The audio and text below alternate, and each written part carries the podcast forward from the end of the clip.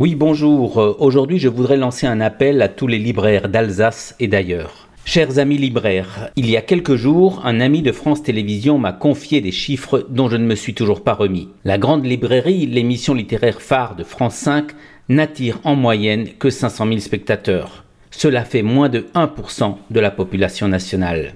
Et pire encore, devinez qui sont ces amateurs de littérature. Ce sont des personnes dont la moyenne d'âge se situe autour de 70 ans. Alors, chers amis libraires, merci d'être là, encore et toujours. Merci de résister contre vent et marée. Chacun d'entre vous est une sentinelle de la culture, une lumière dans le noir, un espoir pour le soir. Je vous le dis comme je le pense, je vous admire et je vous aime.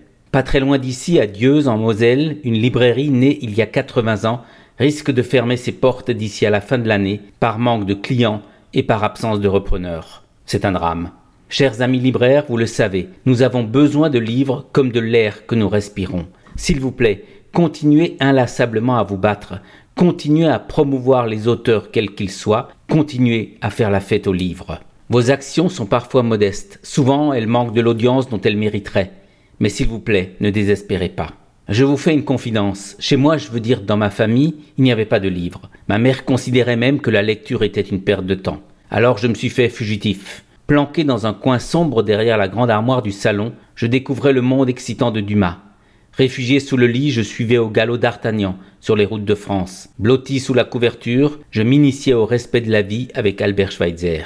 Et depuis ce jour-là, écoutez. Je m'invente du bon temps.